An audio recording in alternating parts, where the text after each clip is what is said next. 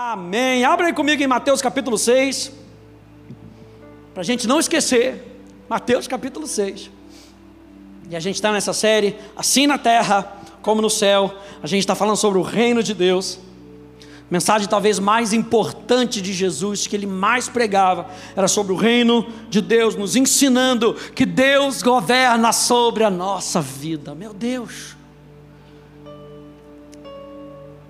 E aí os discípulos pedem para Jesus: Jesus, nos ensina a ter relacionamento com Deus.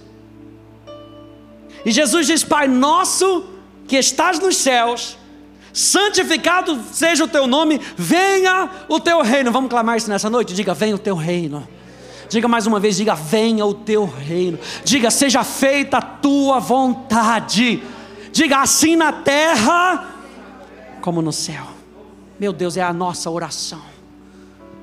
E a gente está aprendendo o que, que significa clamar pelo reino, a gente está aprendendo o que, que significa viver no reino, a gente está aprendendo o que, que significa quando Deus governa sobre a nossa vida.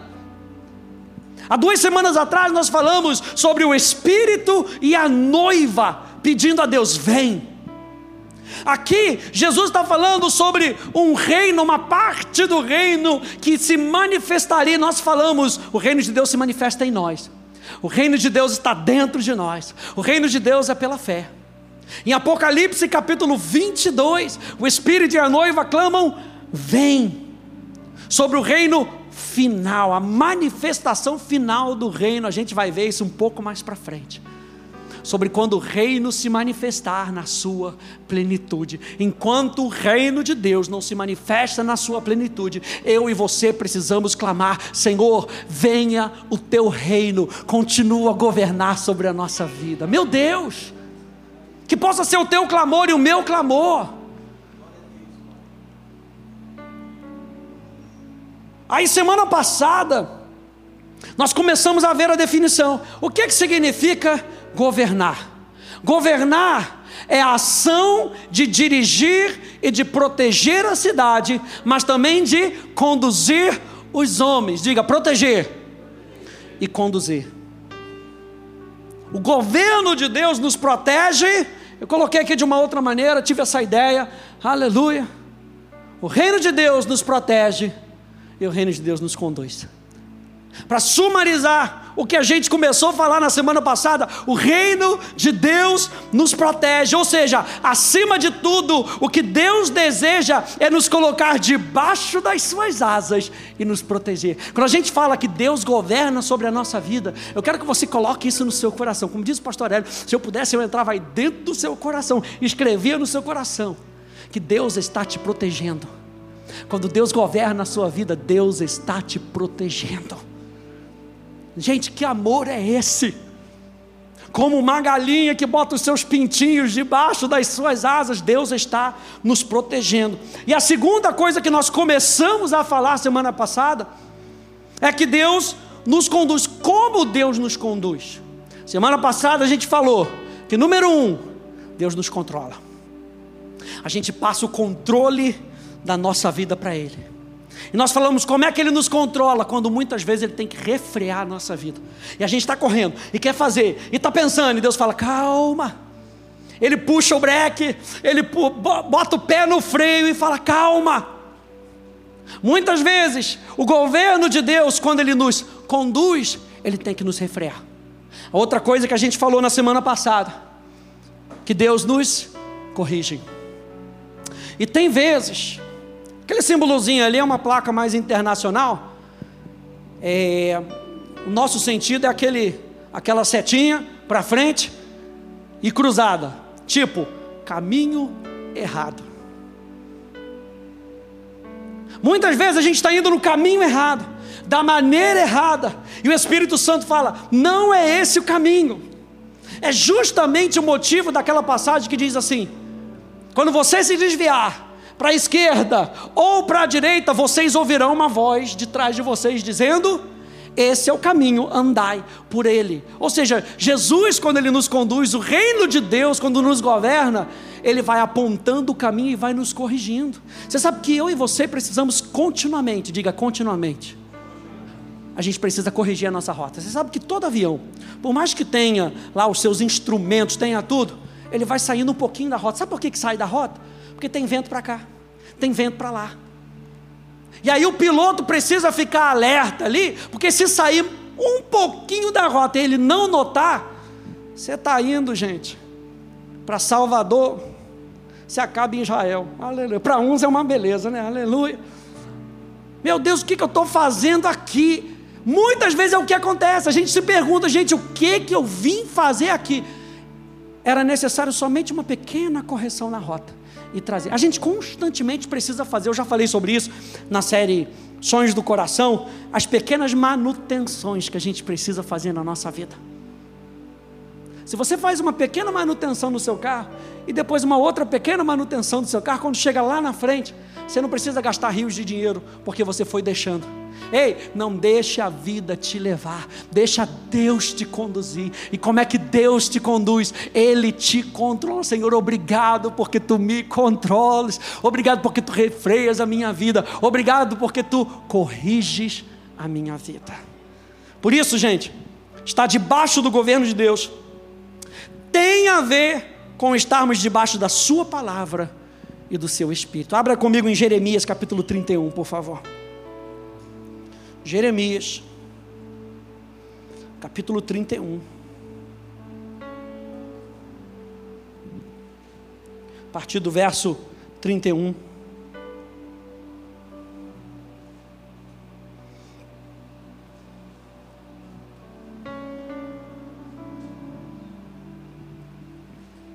Título desse capítulo que a sociedade bíblica deu é Lamento transformado em júbilo. Sabe que quando a gente sai fora do governo de Deus, gente, a gente encontra muita tristeza na vida. Mas quando a gente está com Deus, Ele transforma tristeza em alegria. Olha só o que diz o verso 31. Diz: Eis aí vem dias, diz o Senhor, em que firmarei nova aliança com a casa de Israel e com a casa de Judá. Nós estamos falando que o governo de Deus sobre a nossa vida, ele é firmado através da palavra e do Espírito. A gente viu isso semana passada também. E aí Jeremias está profetizando um novo tempo para Israel. Um tempo que alcançou a mim e a você. Ele diz: Eu vou fazer uma nova aliança, não segundo a aliança que eu fiz com os seus pais. No dia em que os tomei pela mão para os tirar da terra do Egito, pois eles quebraram a minha aliança, apesar de eu ter sido seu esposo, diz o Senhor. Porque essa é a aliança que farei com a casa de Israel depois daqueles dias, diz o Senhor, na mente lhes imprimirei as minhas leis, também no seu coração as inscreverei. Eu serei o Deus deles e eles serão o meu povo. Ele está falando: meu governo vai chegar, mas não vai chegar do lado de fora, vai chegar do lado de dentro. E dentro de vocês eu vou colocar a minha palavra. Por quê? Porque a minha palavra ela refreia você, a minha palavra ela corrige você. E número quatro, como é que Deus nos governa? Ele nos orienta. E como é que Ele nos orienta? Ele nos orienta pela palavra e pelo Espírito. Uau! O governo de Deus sobre a nossa vida. Lembra? Número um, nos protege. Número dois, ele nos conduz. E como é que ele nos conduz? Ele nos controla, ele nos corrige e ele nos orienta. Deus está sempre trazendo, está sempre disposto a nos orientar. Salmo 32, estou me lembrando do Salmo 32. Meu Deus, que maravilha. Salmo 32.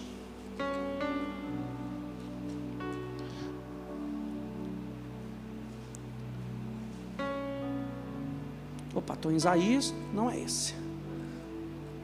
Salmo 32, verso 8, nos lembra: Eu o instruirei e lhe ensinarei o caminho que você deve seguir, e sob as minhas vistas lhe darei conselho. Olha, não é interessante que fala sobre as minhas vistas? Eu gosto dessa expressão aqui, porque quando fala sobre as minhas vistas, está falando você está perto de mim. Eu sempre uso essa expressão. Essa expressão. A mãe vai no parquinho, deixa o filhinho, mãe, posso ir ali no, no, no, no balanço? Pode, ó, mas fica aonde eu posso te ver. A mãe dá a liberdade para o filho, para a filha, vai até, pode ir, mas fica onde eu posso te ver, porque onde eu posso te ver, eu posso te proteger. Onde eu posso te ver, eu estou vendo num ângulo muito maior. E eu posso ver se vier perigo dali, se vier algo dali. Eu estou com os meus olhos em você. Os olhos do Senhor são postos sobre os justos. Para quê? Para nos proteger e nos conduzir. E ele continua dizendo aqui no verso 9: Não sejam como o cavalo ou a mula que não tem entendimento que são dominados com freios e cabrestos, do contrário, não obedecem a você. E ele diz: muitos são os sofrimentos do ímpio. Por quê? Porque o ímpio, ele não recebe orientação. O ímpio não recebe o conselho de Deus. O ímpio, ele não consegue ouvir as direções de Deus. Então ele fala: muitos são os sofrimentos do ímpio. Mas o que confia no Senhor, meu Deus, a misericórdia o cercará. Aleluia. Meu Deus, a misericórdia do Senhor são as causas de nós não sermos consumidos. Bondade e misericórdia, aleluia, me seguirão todos os dias da minha vida e habitarei na casa do Senhor para todo sempre. Por quê? Porque na casa do Senhor, na presença do Senhor, eu sou orientado, eu sou aconselhado, eu sou guiado. A palavra de Deus me guia. Meu Deus. Deus, como aquele que governa sobre nós, nos deu condições de sermos orientados e direcionados. Mais uma vez, Ele nos deu a Sua palavra e o Seu Espírito. Romanos capítulo 8, verso 14, nos lembra: Pois todos os que são guiados pelo Espírito de Deus, esses são os filhos de Deus. A Bíblia fala que para nós nos tornarmos filhos de Deus, a gente tem que aceitar a obra e o senhorio de Cristo. João capítulo 1. Mas Paulo vai nos dizer outra coisa. Ele vai nos dizer a característica daqueles que são filhos. Qual é a característica que Paulo fala aqui em Romanos capítulo 8? Ele diz: os filhos são guiados. Os filhos mostram para o mundo que são filhos quando eles são guiados por Deus. Aí Jesus mostra para Satanás no deserto como ele sabia que ele era filho amado de Deus, porque ele não fez o que ele queria, ele fez o que o Pai queria. Nem só de pão viverá o homem, mas de toda palavra que procede da boca de Deus. Jesus estava falando: Eu estou esperando uma palavra da boca do meu Pai. Enquanto Deus não mandar uma palavra, eu não vou transformar a pedra em pão. Jesus usa a palavra, Jesus vence pela palavra, porque Jesus era governado pela palavra. E aí você vê que Jesus, em Lucas capítulo 4, ele abre Isaías, ele lê Isaías, e depois dele ler Isaías, ele é conduzido ao deserto, em algumas versões, no deserto, pelo Espírito. Então Jesus é conduzido pelo Espírito e fundamentado na palavra. Se eu e você vamos ser governados por Deus, não fuja dessas estacas. Se o governo, se você diz que o governo de Deus está sobre a sua vida, está sobre a sua casa, isso quer dizer que a palavra de Deus tem que ser o nosso fundamento e o Espírito Santo tem que ser a nossa direção.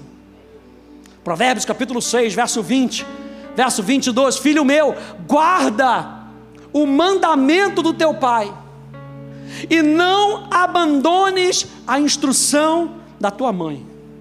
Ata-os perpetuamente ao teu coração e pendura-os no teu pescoço. Quando caminhares, isso te guiará. Olha a condição. Quando você caminhar, isso vai te guiar. Quando você te deitar, quando você se deitar, isso te guardará.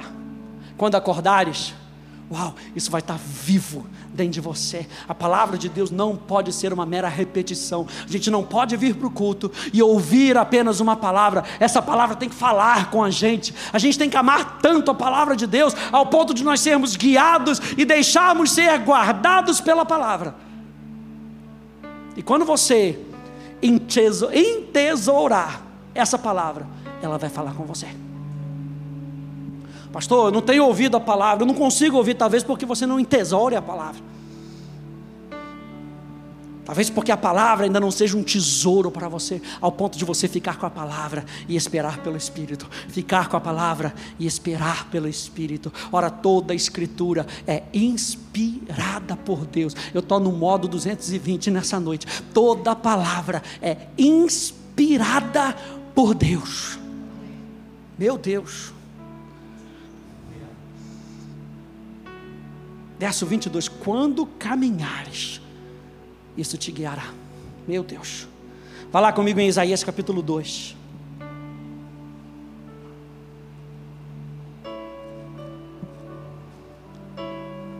Aleluia. Isaías capítulo 2.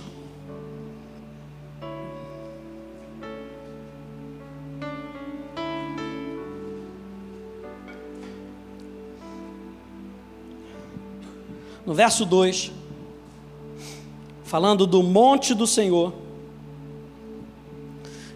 E ele fala nos últimos dias algo profético para a volta de Jesus, para o estabelecimento do reino milenar, milenar de Jesus, onde o reino de Deus será estabelecido de maneira completa. Diz: nos últimos dias, o monte do templo do Senhor será estabelecido no alto dos montes e se elevará sobre as colinas. Está falando de algo importante. E para ele afluirão todas as nações. Muitos povos virão e dirão: olha o poder da presença de Deus de nos atrair. Muitos povos virão e dirão: venham, subamos ao monte do Senhor e ao templo do Deus de Jacó. Para quê? Para que nos ensine é isso que está aí na sua Bíblia? Para que nos ensine os seus caminhos. E andemos nas suas veredas. Eu acho interessante essa palavra ensinar. Porque essa palavra ensinar aqui no hebraico, ela tem o sentido de um fluir de águas.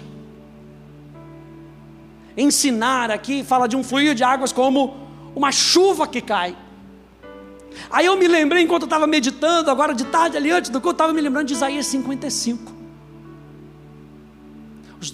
que fala: os meus pensamentos não são os vossos pensamentos, o meu caminho não é um vosso caminho, mas assim como a chuva cai, assim como a neve cai do céu, assim será a palavra que sair da minha boca, não voltará para mim vazia, mas prosperará em tudo aquilo para qual eu a designei. O que Isaías está falando aqui é que esse ensino vai cair e que quando o ensino cai sobre as nossas vidas, preste atenção, por favor. Quando o ensino cai, os pensamentos de Deus estão caindo sobre a nossa vida. Por isso, pastor Hélio sempre alerta a gente: a gente não pode ensinar o que eu acho, a gente não pode ensinar o que eu quero, porque ensino fala de um fluir que cai dos pensamentos de Deus sobre a nossa vida. Então, quando você está se colocando debaixo do ensino, e a gente está falando de Deus nos orientar, nos guiar com a Sua palavra, pela força do Seu Espírito, o que, que você está recebendo? Os pensamentos de Deus. Para que nos ensine os seus caminhos. Deuteronômio eu separei aqui, Deuteronômio capítulo 32, diz assim rapidinho: diz assim: Inclinem os ouvidos, ó céus, e falarei. Deuteronômio 32. Inclinem os ouvidos, ó céus, e eu falarei. Você está vendo que Deus está pronto para falar? Mas que Ele demanda de uma resposta nossa. Ele está falando, inclina os ouvidos, porque eu estou pronto para falar. Ou seja, Deus não vai falar de qualquer maneira. Deus vai falar quando nós inclinarmos os nossos ouvidos. Meu Deus. Inclina os ouvidos, aos céus, e falarei, e ouça a terra as palavras da minha boca. Verso 2: Goteja a minha doutrina como a chuva. Goteje o meu ensino como a chuva.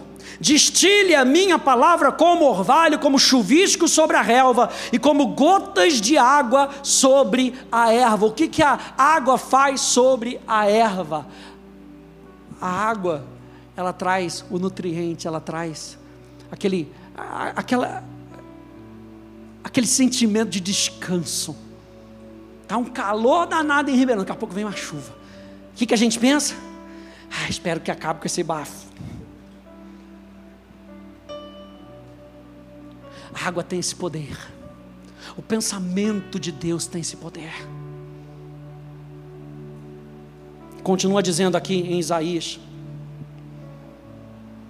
para que nos ensine os seus caminhos e andemos nas suas veredas. Porque de Sião sairá a lei e a palavra do Senhor de Jerusalém. Ele julgará entre as nações e corrigirá muitos povos. Estes transformarão as suas espadas em lâminas de arados e as suas lanças em foices. Nação não levantará espada contra a nação, nem aprenderão mais a guerra. Venham, ó casa de Jacó, e andemos na luz do Senhor. Andemos aonde? Na luz do Senhor. Aí eu me lembrei do Salmo 119, verso 105. Lâmpada para os meus pés é a tua palavra, e luz para o meu caminhar. Verso 130. A revelação das tuas palavras ilumina. Meu Deus, a palavra é a lâmpada, mas quem ilumina é a revelação, e quem traz a revelação é o Espírito Santo. Quem está comigo nessa noite? Eu e você precisamos continuamente, na orientação que nós precisamos, para estarmos debaixo do governo de Deus, nós precisamos da palavra e do Espírito. Miqués vai complementar, vou botar aqui na tela, Miqués vai complementar isso que Isaías trouxe, aqui no Miqués capítulo 4, verso 4, verso 5 diz: Mas cada um se assentará debaixo da sua videira e debaixo da sua figueira que, que Miquel está falando aqui? Estar debaixo da videira estar debaixo da sua figueira é símbolo de prosperidade. Ele está falando, quando esse povo se colocar debaixo da verdade, afluirão para, para o Monte Santo do Senhor, serão ensinados pelo Senhor em todos os seus caminhos. Miqueias complementa dizendo: cada um se assentará debaixo da sua videira e debaixo da sua figueira. Ou seja, vocês vão experimentar prosperidade e não haverá quem os atemorize. Aleluia, porque a boca do Senhor dos exércitos disse. Olha a palavra de Deus mais uma vez. Como é que ele nos orienta com o que a boca do Senhor dos exércitos diz? Meu Deus, isso aqui é vital para nós sermos governados por Deus.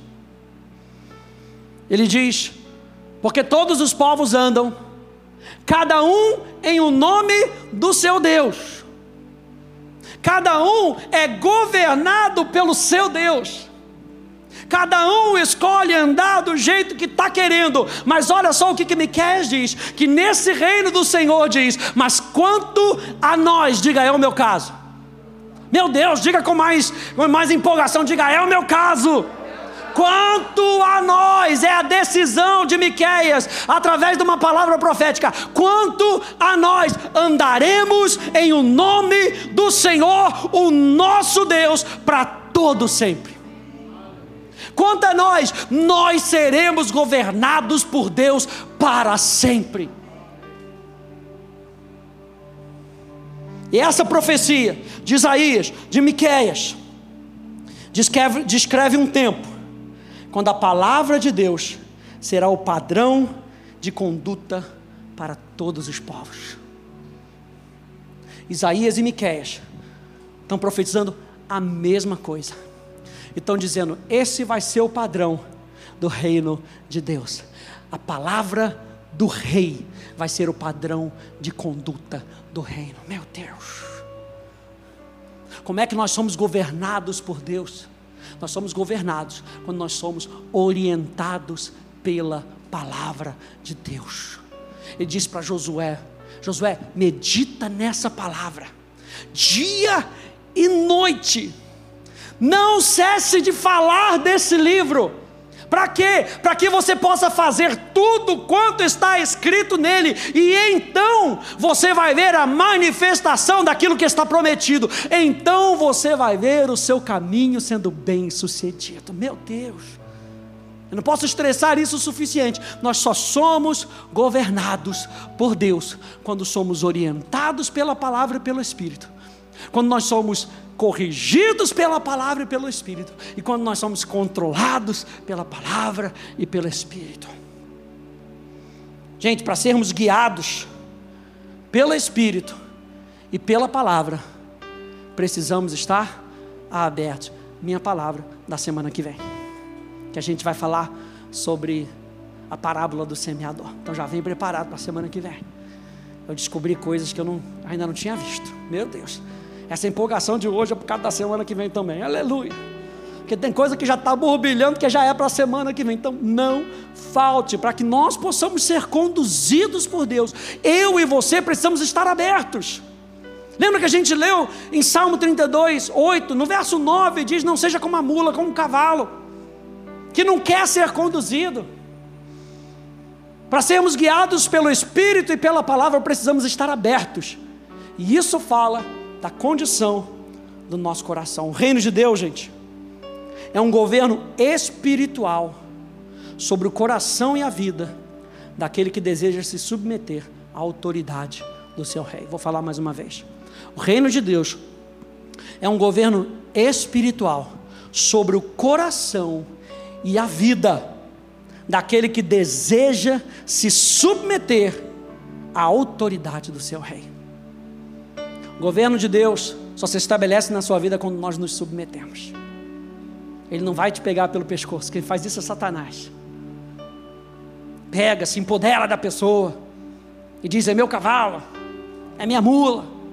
Mas Deus não faz isso. Deus espera com que a gente se submeta. Meu Deus, que rei é esse que espera com que a gente se submeta para proteger a nossa vida e conduzir a nosso caminho? Abre comigo em Deuteronômio capítulo 30. Olha só como é que ele faz. Deuteronômio capítulo 30.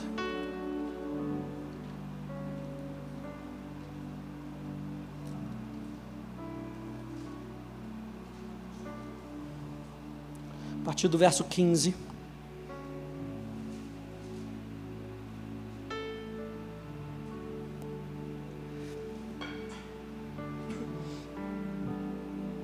Até o verso 20. Ele diz: Vejam, hoje coloco diante de vocês a vida e o bem, a morte e o mal. Se guardarem o mandamento, mais uma vez, se guardarem o mandamento, o que é o mandamento? A palavra do rei. Veja, gente, a palavra do rei não é sugestão. A palavra do rei é mandamento. E aqui está escrito: se vocês guardarem o mandamento que hoje lhes ordeno, e o que, que o mandamento quer fazer com a nossa vida? Olha aqui para mim, o que, que o mandamento quer fazer com a nossa vida? Ele quer estabelecer o governo de Deus. E o governo de Deus nos protege e nos conduz. Diga comigo: o governo de Deus nos protege. Diga: o governo de Deus nos conduz. E quando ele diz aqui, o mandamento que hoje eu te ordeno, o que, que ele está querendo? Nos proteger e nos conduzir. Meu Deus, isso muda a perspectiva. Tudo muda quando nós entendemos quem é o nosso Deus e qual é a intenção dele em nos dirigir, em nos controlar, em nos corrigir, em nos orientar. A gente para de, de ver um Deus no Velho Testamento como um Deus mau. E a gente começa a entender que o Deus do Velho Testamento é o mesmo Deus do Novo Testamento, e esse Deus, Ele quer nos proteger e nos conduzir. Verso 16: Se guardarem o mandamento que hoje lhes ordeno, que amem o Senhor seu Deus. Ah, amar a Deus nos protege, nos conduz. Que andem nos seus caminhos e que guardem os seus mandamentos, os seus estatutos e os seus juízos então vocês viverão e se multiplicarão, e o Senhor, seu Deus, os abençoará na terra em que estão entrando para dela tomar posse. Deus está dizendo: a única maneira de vocês serem abençoados é comigo. Por isso, número um, amem o Senhor seu Deus. E quando a gente ama a Deus, tudo se encaixa na perspectiva correta. E aí ele diz então no verso 17: Mas se o coração de vocês, olha o coração, hein? Se o coração de vocês se desviar e não quiserem ouvir, mas forem o quê? O que está escrito aí? Seduzidos. Se inclinarem diante dos outros deuses e os servirem, então hoje lhes declaro que certamente perecerão. Por quê? Porque a vida está em Deus. A nossa vida está em Deus. Colossenses capítulo 3. Quando Cristo, que é a vossa vida, se manifestar, a nossa vida não pode ser encontrada nas coisas desse mundo, a nossa vida só pode ser encontrada em Deus e debaixo do seu governo sobre a nossa vida. Então hoje eu declaro que certamente perecerão, não permanecerão muito tempo na terra na qual passa, passando o Jordão, vocês vão entrar para tomar posse dela. Então falando, enquanto vocês estão me amando, vocês estão dominando e vocês estão conquistando. No momento que vocês saírem da minha presença, vocês param de usufruir da bênção, porque a bênção, gente, não é aquilo que Deus nos dá. A bênção é a presença de Deus. Verso 18: Hoje, verso 19: Hoje tomo o céu e a terra por testemunhas contra vocês, que lhes propus a vida e a morte, a bênção e a maldição. Escolham, pois, a vida para que vivam, vocês e os seus descendentes. E mais uma vez ele fala: amando o Senhor o seu Deus, dando ouvidos à sua voz e apegando-se a Ele. Preste atenção, pois disso depende a vida e a longevidade de vocês. Esse versículo aqui é poderosíssimo. Do que que depende a nossa vida? Depende do quanto nós respondemos a Deus. Tudo coopera para aqueles que são amados por Deus? Não. Porque Deus ama a todos. É ou não é? Mas tudo coopera para aquele que responde ao amor de Deus. Tudo coopera para aquele que diz: Vou deixar meu pensamento de lado. Eu vou ficar com o pensamento de Deus. Aí tudo se encaixa. Porque quando eu fico com o pensamento de Deus, eu estou buscando o reino de Deus em primeiro lugar e a sua justiça.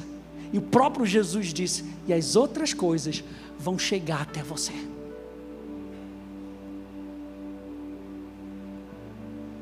Deus coloca diante de nós a vida e a morte. Minha pergunta: o que, que a gente vai escolher? Mas outra pergunta seria mais importante: como é que eu vou escolher aquilo que é certo? Como é que eu sei que isso aqui é vida e isso aqui é morte?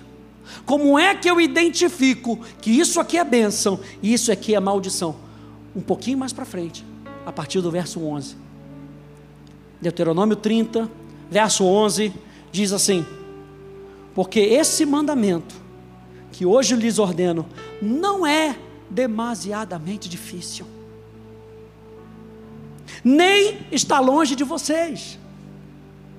Não está no céu, para que não, para que é, tenham que dizer quem subirá até o céu por nós, para nos trazer o mandamento e anunciá-los a nós para que o cumpramos. Verso 13: nem está do outro lado do mar, para que o tenham de dizer: quem irá atravessar o mar por nós, para nos trazer o mandamento e anunciá-los a nós, para que o cumpramos. Verso 14: pois essa palavra está perto de vocês, na sua boca e no seu coração, para vocês a cumprirem. A gente começou dizendo em Jeremias capítulo 31 que Deus colocaria nessa nova aliança, a palavra de Deus no nosso coração.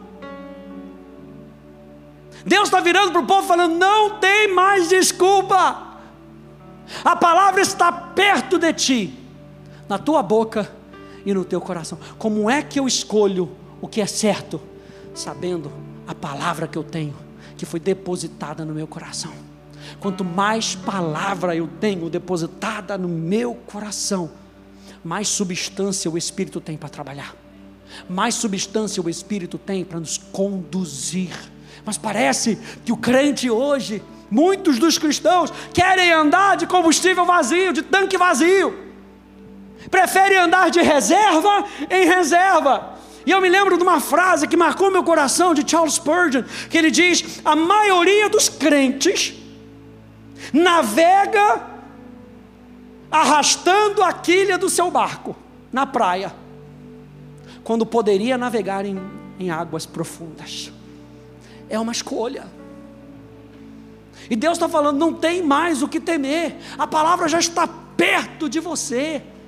Eu estou colocando, por isso que eu falei, gente, se você abrir o seu coração, para a palavra que está sendo gotejada no seu coração. O pensamento de Deus está entrando no seu coração e o pensamento de Deus muda como nós fazemos as nossas escolhas. Meu Deus, seja feita a tua vontade. Olha a escolha. Mas como é que eu vou saber a vontade de Deus se eu não coloco para dentro a palavra de Deus? Então a palavra, gente, irá gerar em nós o desejo de fazer o que Deus deseja. Ou seja, sermos conduzidos nos protege. Aí os elementos se interlaçam. O governo de Deus quer nos proteger. O governo de Deus quer nos conduzir. Mas quando nós somos conduzidos, nós somos protegidos. Abra lá comigo em Provérbios. Provérbios capítulo 1.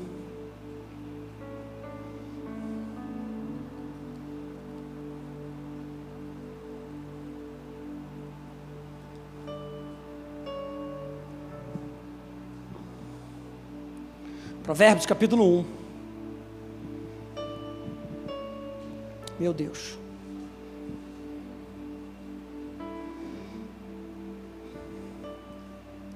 Provérbios capítulo 1, verso 32.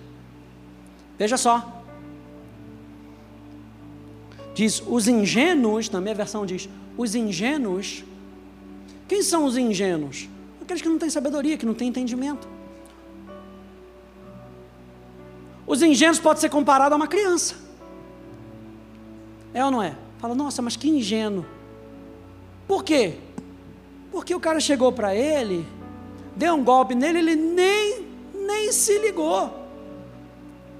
Ele estava com uma nota de 100 e o outro com uma nota de 2. Ele falou: Vamos trocar? Ele falou: É, parece igual, vamos trocar. Que ingênuo!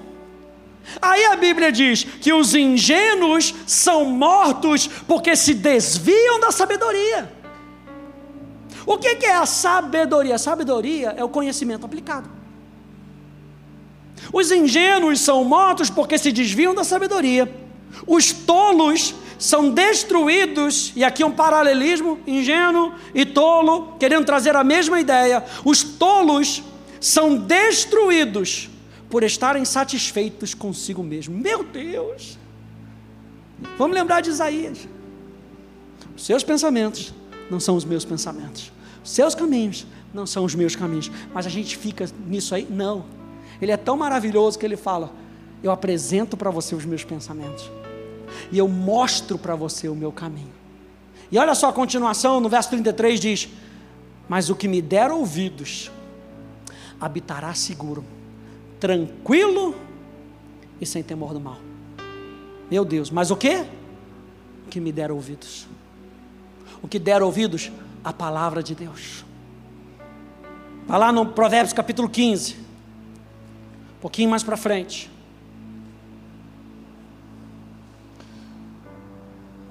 Provérbios capítulo 15.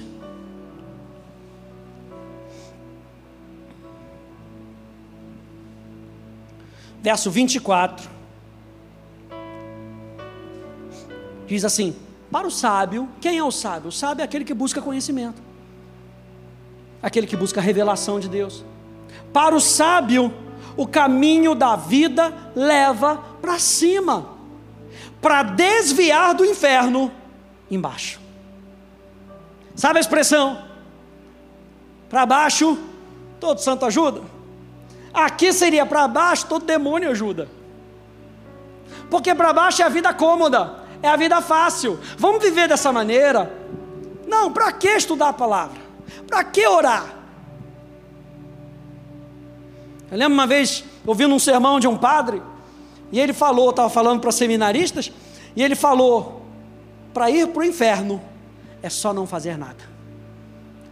Ficou guardado no meu coração. Porque eu e você, que aceitamos a Jesus e estamos debaixo, estamos debaixo do senhorio de Cristo, eu e você precisamos lutar contra a nossa carne, contra a vontade da nossa carne, para que a gente não se desvie do caminho. Por isso que Provérbios vai dizer aqui para o sábio: o caminho da vida leva para cima. E para ir para o caminho de cima, muitas vezes tem que se esforçar, é, é ou não é? Tem que subir aquela ladeira. Agora estou fazendo um caminho na minha caminhada, subo ali a minha rua, vou lá na 13, dou a volta. Quando eu caio, para dar a volta, na última rua, antes do açaí, ali da 13. Aí eu desço, quando eu olho para o lado na primeira rua, eu, eu sempre penso assim: eu vou começar, vou subir, vou virar e vou começar fazendo zigue-zague nas ruas. Aí quando eu entro na primeira rua que eu vejo um ladeirão dessa maneira, eu falei: estou fora, vou lá para baixo, lá embaixo é mais plano, olha o caminho mais fácil. Para subir requer esforço. Ele está dizendo: o caminho do esforço, o caminho de nós nos aplicarmos, o caminho de nós buscarmos é o caminho do sábio. Que a gente possa ouvir isso com o nosso coração nessa noite. O caminho do sábio não é o caminho mais fácil. O Espírito Santo, então, gente, produz em nós o fruto de uma vida na palavra. O que, que o Espírito Santo faz? Ele produz em nós o fruto de uma vida na palavra. Quer ver como é que está a vida da pessoa? Vê como é que ela tem vivido, vê o que ela tem falado. Fruto daquilo que ela tem declarado. Porque a boca fala daquilo que está cheio o coração. A gente falou semana passada. A gente mostra muitas vezes se nós estamos sendo governados pela palavra por aquilo que nós falamos. Gálatas capítulo 5, para a gente terminar. Abre aí comigo. Glória a Deus.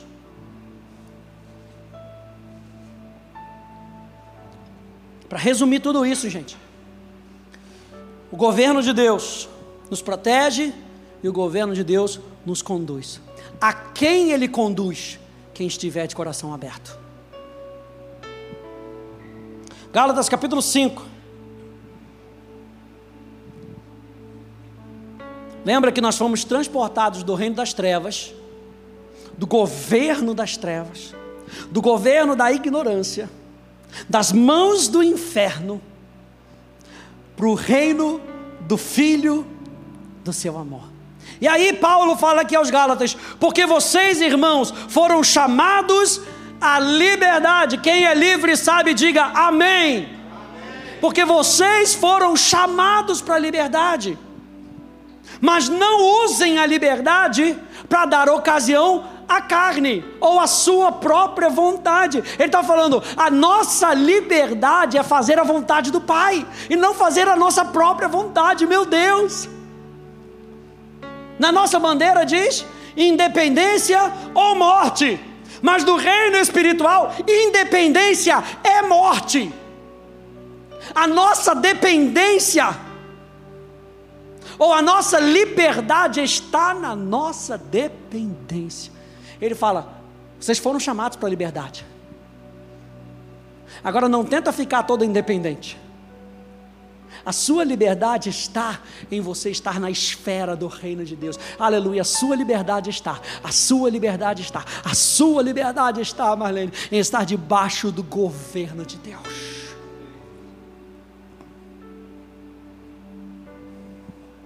Meu Deus.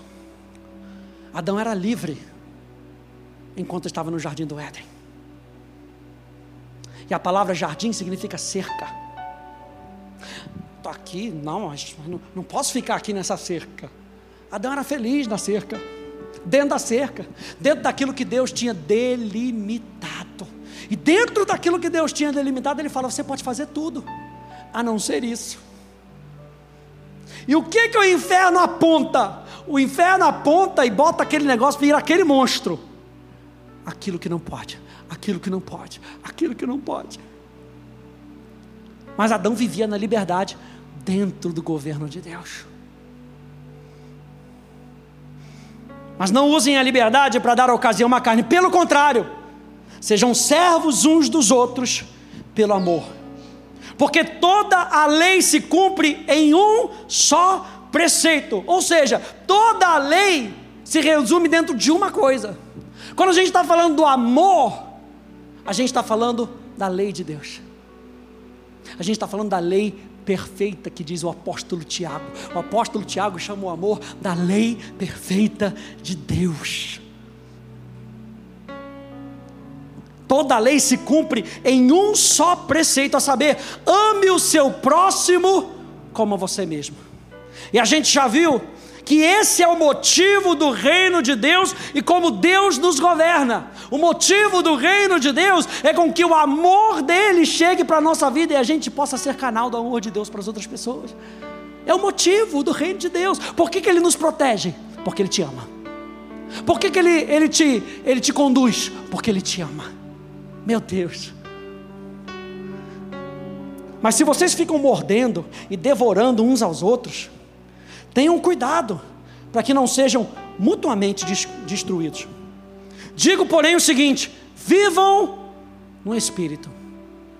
E a expressão viver no Espírito significa receba a vida de vocês das coisas do Espírito. Ou seja, qual é a nossa fonte? Qual é a fonte da nossa vida? O Espírito. Vivam no Espírito ou seja, coloque a sua fonte ligada no Espírito e vocês jamais satisfarão os desejos da carne. Ou seja, da vontade meramente humana, porque a carne luta contra o Espírito. E o Espírito luta contra a carne, porque são opostos entre si. Para que vocês não façam o que querem. Eu anotei aqui, gente, existem dois reinos brigando pela sua vida. Existem dois reinos brigando pela sua vida: o reino de Deus e o reino das trevas. E ele continua dizendo: Mas se vocês são guiados pelo Espírito, vocês não estão debaixo da lei. Ora, as obras da carne são conhecidas e são imoralidade sexual, impureza, libertinagem, idolatria, feitiçaria inimizade, rixas, ciúmes, iras, discórdias, divisões, facções, invejas, bebedeiras, orgias e coisas semelhantes a ela, na escola Atos, a gente destrincha cada uma delas. Para que a gente veja que tudo isso não tem nada a ver com o governo do Espírito sobre a nossa vida. Declaro a vocês, presta atenção, presta atenção. Declaro a vocês como antes já os preveni. O apóstolo Paulo já está falando aqui: olha, eu já alertei vocês, que os que praticam tais coisas não herdarão o reino de Deus. Os que praticam tais coisas, preste atenção, não estão debaixo do governo de Deus. Pessoas que demonstram essas características não estão sendo governadas por Deus, e sim pelos seus desejos carnais, como a gente viu no verso 17. E ele continua: Mas o fruto do Espírito é, ou seja, o Espírito que nos governa tem essas características. Se Deus está formando algo em nós, Ele vai nos deixar essas características. E quais são as características? Amor alegria, paz, paciência, benignidade, bondade, fidelidade, mansidão e domínio próprio. São as características do reino de Deus sobre nós. E os que são de Cristo Jesus, diga é o meu caso. Meu Deus, aleluia. Diga é o meu caso. Acorda, irmão, aleluia os que são de Cristo Jesus, ou seja, aqueles que pertencem a Deus, é isso que o apóstolo Paulo está dizendo nessa expressão. Se vocês pertencem a Deus, se vocês estão debaixo do governo de Deus, Vocês crucificaram a carne com as suas paixões e os seus desejos. O que, que ele está falando? Vocês entregaram o governo da sua vida para ele, para que o governo dele se torne a sua vida. Vocês crucificaram lá em Cristo, porque em Cristo eu e você estávamos sendo crucificados com ele para que na ressurreição de Jesus, eu e você pudéssemos ressuscitar com Jesus. E o apóstolo Paulo está fazendo essa referência: quando Jesus morreu, a sua carne tem que ficar lá, o seu desejo tem que ficar lá, porque não vale mais o nosso desejo apenas. A gente tem que aprender a clamar: seja feita a tua vontade, assim na terra como no céu. Eu e você na jornada de aprendermos o reino de Deus. O que é o reino de Deus? Estamos desaprendendo o que a gente sempre aprendeu.